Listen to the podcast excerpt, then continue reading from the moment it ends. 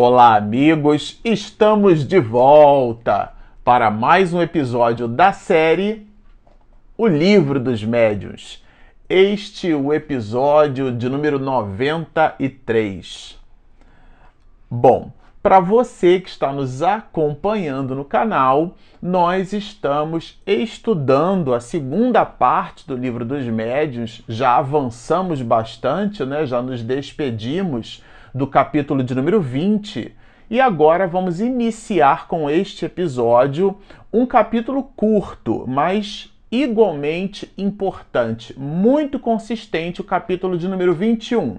Se vocês se recordam conosco, nós viemos com Allan Kardec estudando toda uma sequência da linha de raciocínio que ele aportou desde o capítulo 14, quando ele inaugura conosco a definição de mediunidade. É uma espécie de epicentro do livro, né?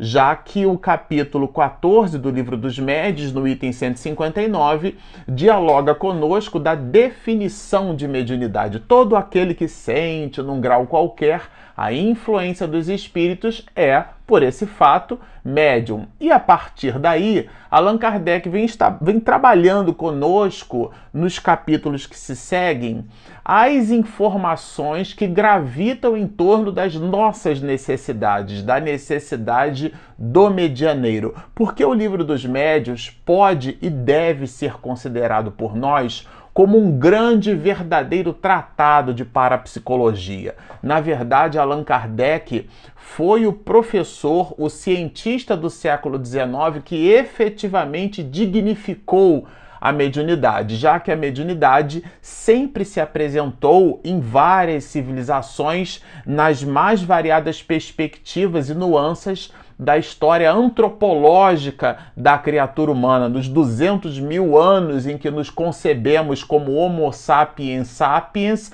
a mediunidade sempre esteve presente. É o processo de comunicação por sobre o qual o alto verte mensagens, nos iluminam através da inspiração, através daquilo que as escrituras vão se nos apresentar como as revelações, porque revelar é tirar o véu, e algo que se retira o véu é sempre aquilo que se põe luzes. E a luz é sempre algo, né? Essa, essa relação metafórica da iluminação é sempre algo que nos coloca ou nos induz ao conhecimento, e esse é certamente um pensamento, essa analogia, né, essa relação metafórica da luz com o conhecimento, ela é entendida por nós desde a, dos instantes em que estudávamos os pré-socráticos, toda a filosofia ocidental bebe dessa água. E aqui o livro dos médiuns, é, sendo um dos afluentes seguros da terceira revelação, já que o Espiritismo é Cristo de volta,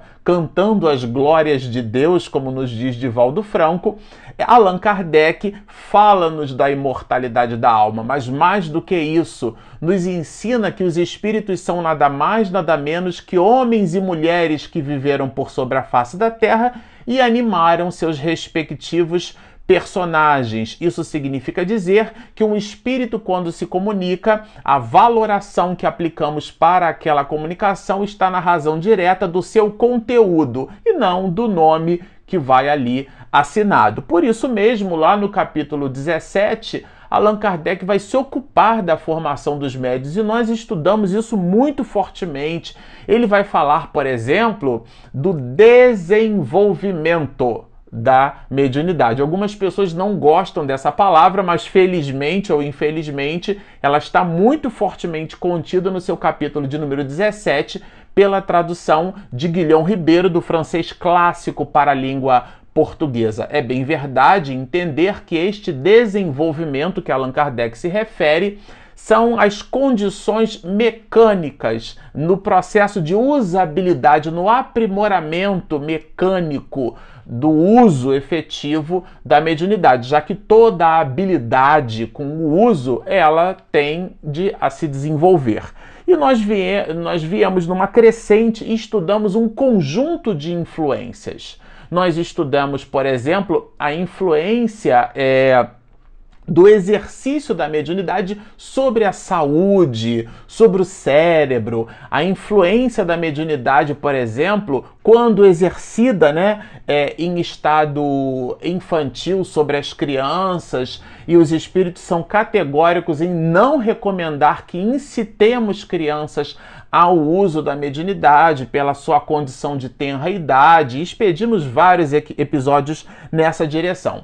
Depois, como Allan Kardec é um professor, né, ele vem numa crescente e fala do papel dos médios na comunicação. Isso já no capítulo de número 18. Se a gente estudar e nós fizermos isso com atenção o capítulo, nós vamos depreender dali que Allan Kardec se ocupa daquilo que nos dias atuais nós chamaremos de animismo, que vem de ânima, alma. Quando ele fala do papel do médium, ele fala da contribuição do próprio medianeiro no processo de comunicação. Então, a participação, portanto, a influência do médium na comunicação, o papel quando ele se refere, né? A influência do espírito do médium, ou seja, do próprio medianeiro. Depois que foi o episódio que nós nos despedimos, ele então vai falar da influência moral do médium.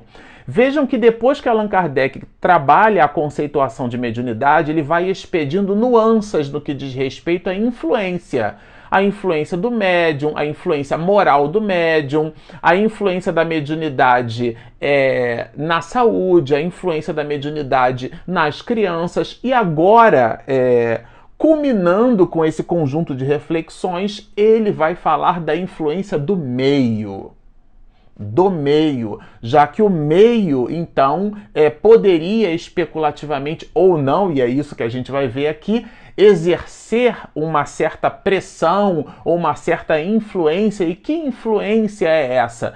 Já vimos vários tipos de influência no processo de comunicação. Nos despedimos do, do episódio passado, encerrando o capítulo de número 20, aonde é, obtivemos Erasto, né, numa dissertação muito feliz, falando da influência moral, os aspectos morais, a conduta do médium é, influenciando a comunicação, influenciando ou não, e existem várias nuances nessa perspectiva. Dando uma sequência lógica, agora Allan Kardec vai se ocupar conosco da influência do meio. E ele assim o faz na questão, no item 231, expedindo uma série de perguntas. Há quem diga né, que a codificação ela se representa no seu aspecto filosófico num livro de perguntas e respostas que é o livro dos Espíritos, né? o primeiro livro que surge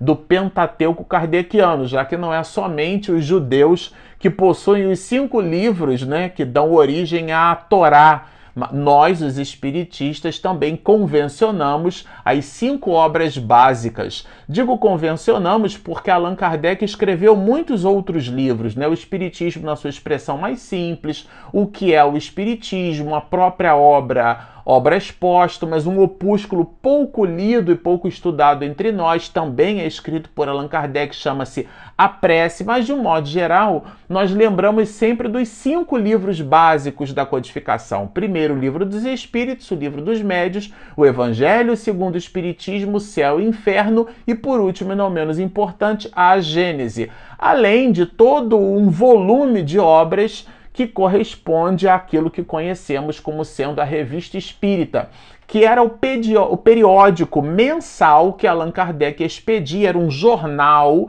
e ele então colocava ali, ele inclusive tratava aquilo como um ensaio de estudos psicológicos, porque trabalhava a psique da criatura humana sob as luzes da revelação da imortalidade da alma. Eram os espíritos que falavam das suas dores, das suas conquistas, das suas idiosincrasias, dos seus decessos, como igualmente dos seus aspectos de felicidade. E ele colocava isso na revista e expedia comentários brilhantes, produzindo associações como ninguém. Portanto, esse é o volume de material que Allan Kardec, no século XIX, ele deixa para nós. Desse volume, um subset, vamos dizer assim, desse volume, são esses cinco livros que correspondem ao que nós convencionamos chamar de Pentateuco kardeciano. Este episódio, se você está nos visitando aqui pela primeira vez, esse vídeo nosso corresponde a uma série que estuda o segundo livro do Pentateuco Kardeciano. Nós temos um primeiro, chama-se O Livro dos Espíritos. E temos também, para você que está nos assistindo pela primeira vez, nós temos um conjunto enorme de episódios. Foram 78 episódios que nós estudamos da capa até o pós-fácil, toda a obra, o que é o Espiritismo. É um livro integralmente escrito pelo mestre de Lyon. Portanto, ele é um professor de sua época do século XIX. E a linha de raciocínio que ele utilizou para construir a obra vai aqui colocada no capítulo de número 21, quando ele se ocupa da influência do meio. Porque o meio, vamos verificar com Allan Kardec se esse meio de fato ele representaria alguma influência ou não e de que meio é esse. Portanto, na primeira questão, porque são produções é, reflexivas, já que não é somente o livro dos Espíritos que produz reflexão. Vamos perceber durante todo o livro dos médiuns que, as mais das vezes, Allan Kardec dialoga com São do Luís, como a gente viu aqui muitas vezes, dialoga com Erasto, com muitos espíritos de escola, e esse diálogo se faz através de questionamentos, de perguntas, e os espíritos assim se nos apresentam as respostas que funcionam como um farol iluminando as nossas consciências. No item 231, quando trata da influência do meio, não é nada diferente. O meio em que se acha o médium. E aí é bem importante a gente entender é, aonde, nesse momento, é classificado esse meio o meio em que se acha o médium exerce alguma influência sobre as manifestações? Aqui há uma sutileza na pergunta, porque Allan Kardec não, é, não indaga os espíritos se o meio exerce influência sobre o médium ele já está perguntando na última milha, né? Quer dizer, sobre as manifestações. É todo o mecanismo que envolve. E a resposta dos espíritos é bem interessante porque é a resposta dos espíritos que classifica de que meio é esse que Allan Kardec estaria falando, ou, sobretudo, de que meio é esse que os espíritos se, se utilizam para responder todos os espíritos que cercam o médium o ajudam para o bem ou para o mal? Bom, então aqui a primeira definição que a gente pode depreender é que esse meio é um ecossistema espiritualmente falando, aonde nós estamos cercados de espíritos. É disso que trata o meio, o cenário, aonde o médium que efetivamente recebe aquela comunicação está. E aqui os espíritos respondem de uma forma muito curiosa, que remete inclusive a vários comentários que nós já expedimos em episódios anteriores. Quais são esses comentários? Os de que a influência é neutra influenciam os espíritos em nossos pensamentos e atos? Vai perguntar Kardec em O Livro dos Espíritos. E a resposta é um clássico, todos nós temos decor, né? influenciam e a tal ponto que de ordinário são eles que vos dirigem. E sempre que a gente tem a oportunidade de abordar esta reflexão, a gente põe luzes na palavra influência, porque a palavra influência ela é neutra. E a resposta dos espíritos a esse item, essa primeira questão do item 231, dialoga nessa direção. Todos os espíritos que cercam o médium o ajudam para o bem ou para o mal. Portanto, a influência ela é neutra. Logo, esse meio é um meio que favorece um conjunto enorme de possibilidades. Possibilidades que nos conduzem à assertividade, como possibilidades que nos conduzem ao erro, ao engano, ao decesso. essa, esse conjunto de possibilidades de um lado e de outro é essa influência que os espíritos podem exercer sobre nós. E essa influência, ela é neutra. É, os espíritos nos influenciam, mas somos nós quem determinamos para qual caminho, então, efetivamente, é, escolhemos é, por perseguir. E, você, e na questão de número 2, Allan Kardec faz uma pergunta bem interessante, porque agora aqui Allan Kardec vai falar do médium. É, dentro ainda do contexto do, do meio, é claro. Todo o capítulo de número 21 trabalha essa ideia do meio, né? Mas os espíritos superiores não podem vencer a má vontade do espírito encarnado que lhes serve de intérprete e dos que o cercam. Isso aqui é bem interessante, quer dizer, é como se o, o meio aonde aquele espírito é, tivesse é, efetivamente fosse um meio aonde ele é, é, se vê ali, ele, o médium, né, ele, o espírito encarnado, o medianeiro, se vê cercado de influências negativas, por exemplo. E aí, um espírito luminar, um espírito superior, um espírito nobre, amigo, um irmão, querendo expedir uma mensagem, ele poderia romper com essa influência negativa, né? E a resposta é sim, quando julgam conveniente. Porque o que está ali é, em jogo, ou em tela, ou em ponto de atenção é a intenção, é o propósito. Às vezes, a intenção do espírito superior é fazer com que o, o, o espírito do médium, né, o espírito que efetivamente vai permear a comunicação, vai servir de intermediário, daí a palavra médium, ele passe pela prova da influência. Ele precise efetivamente mostrar a sua condição endógena de sair dali. Há um filme é, muito interessante, chama-se Procurando Nemo, né? E existe uma cena do, do peixe no aquário que ele entra numa, numa posição ali do aquário com uma engrenagemzinha e ali ele os outros peixes ficam, meu Deus, mas ele está preso ali agora, não consegue sair e um outro peixe que mostra assim como se fosse um ancião, um peixe que estava ali há mais tempo no aquário, disse, bom, se ele se colocou ali, então ele vai ter condição de por si só sair dali. Então esse esforço próprio que cada um de nós vai despender. Nos meios pouco instruídos, dizem os espíritos, mas em que há sinceridade, vamos de boa vontade ainda mesmo que só encontremos instrumentos é, deficientes. Isso é uma resposta que, Alan, que os espíritos vão expedir para uma pergunta muito interessante de Kardec, né? Se se os espíritos superiores, eles de alguma forma, eles influenciariam nessas reuniões que eventualmente são reuniões fúteis ou frívolas, né? Já que a palavra frivolidade ela aparece muitas vezes aqui no livro dos médios, né? É, ou seja, se os espíritos superiores, se seriam esses é, aqueles responsáveis por dar seriedade à reunião. Então eu me lembro bastante de um geólogo numa entrevista, né, é, comentando, né, fazendo, produzindo uma certa reflexão. A floresta existe porque chove muito ou chove muito e, portanto, tem floresta, né?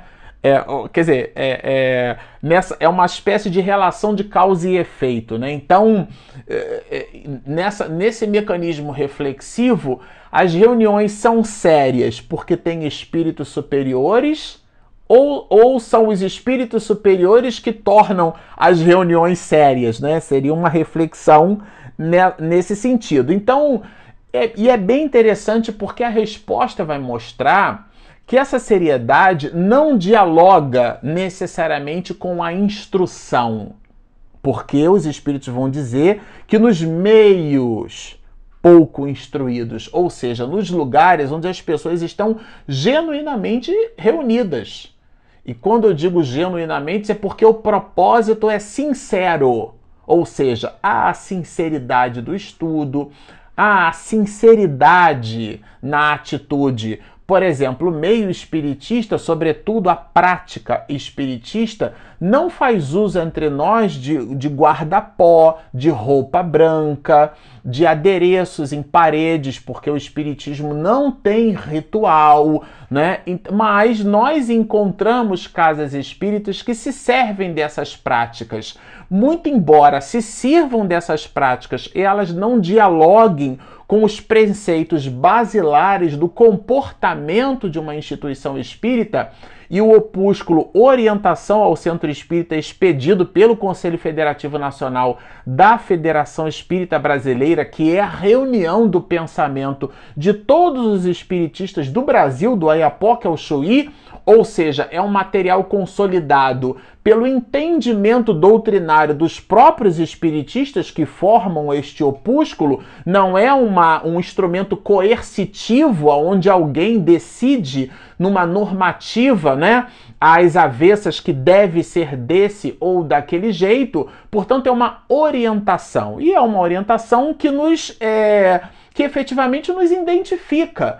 Mas se aquela instituição ou se aquele médium, se aquela pessoa ainda assim produz, possui ou tem um modus operandi ou tem um hábito que não dialoga com esses preceitos, mas se são, portanto, pouco instruídos, mas possuem sinceridade, vamos, dizem eles, né, os espíritos de boa vontade, ainda mesmo que só encontremos instrumentos deficientes. E essa deficiência aqui dialoga justamente com essa falta de conhecimento, porque a, o conhecimento ele produz assertividade, né? Já que a ignorância ela nos leva muitas vezes à bancarrota. Às vezes a gente, a propósito de querer acertar, é, na Idade Média, nós queimávamos as pessoas em praça pública em nome, inclusive, de uma ideologia, né? em nome de um princípio teológico cujo mandamento não matarás, nós praticamente esquecemos durante mil anos. Né?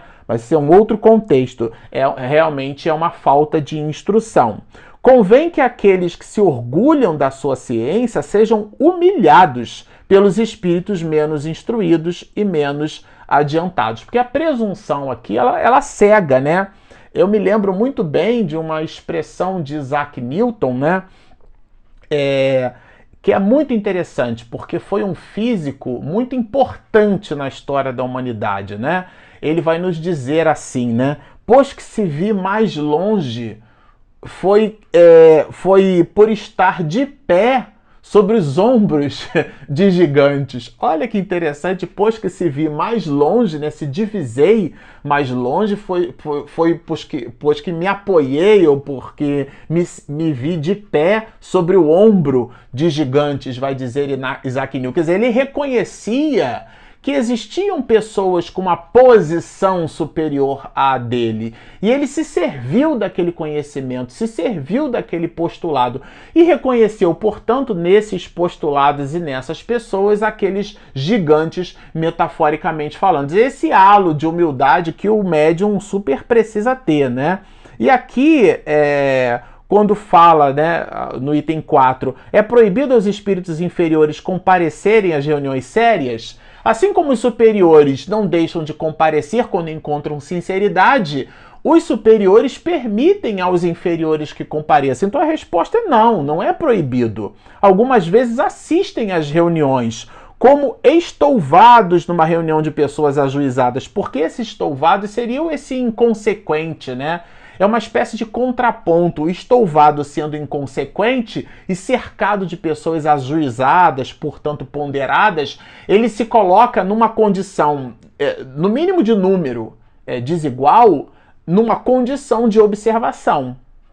Porque se ele está entre os dele, né, ele se sente ali psicologicamente à vontade. Mas se ele está numa posição diferenciada como espírito desencarnado, se ele percebe uma reunião mediúnica e ele entende ali que existe um grau de seriedade muito grande e ele é o diferente, então ele se coloca numa posição reflexiva. E essa posição reflexiva, sob a égide de espíritos maiores, favorece, fornece ou conduz aquele espírito a um conjunto de reflexões, já que ele se enquadra aqui nessa condição de estouvado, né? uma pessoa nada prudente. No item 232, Allan Kardec já vai nos dizer assim: olha, seria erro acreditar-se que alguém precisa ser médium para atrair a si os seres do mundo invisível. Gente, isso aqui é conceitual. Todo aquele que sente, num grau qualquer, a influência dos espíritos é por esse fato médium.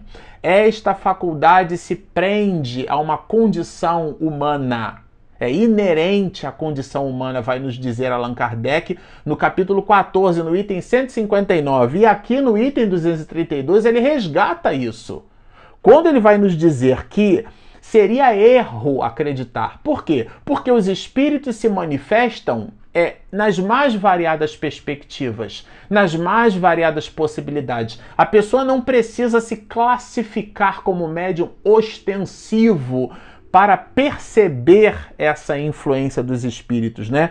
De acordo com o que dissemos acerca das causas de simpatia ou de antipatia entre os espíritos, facilmente se compreenderá que devemos estar cercados daqueles que têm afinidade com o nosso próprio espírito, ou seja, de acordo com as nossas inclinações, de acordo com a nossa compleição emocional, né? Segundo a nossa elevação ou inferioridade. Vejamos o nível de, de coerência de Allan Kardec, o nível de raciocínio. E para nós encerrarmos, Consideremos agora o estado moral do nosso globo. Olha que reflexão, gente. Consideremos agora o estado moral do nosso globo e compreenderemos de que gênero devem ser os espíritos que predominam entre os espíritos errantes, ou seja, quais os espíritos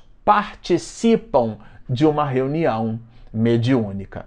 Bom, como vocês observam, é um conteúdo maravilhoso e sempre ao final a gente gosta de lembrar que se você nos assistiu até aqui e gostou do que viu, do que ouviu, por favor, ali clique em inscreva-se, do lado tem o sininho para você receber as notificações e nós temos também o nosso aplicativo que é gratuito, disponível na Play Store e na Apple Store. Bom, estão feitos os convites. Baixem o nosso app, inscrevam-se no nosso canal. Sigam-nos e muita paz.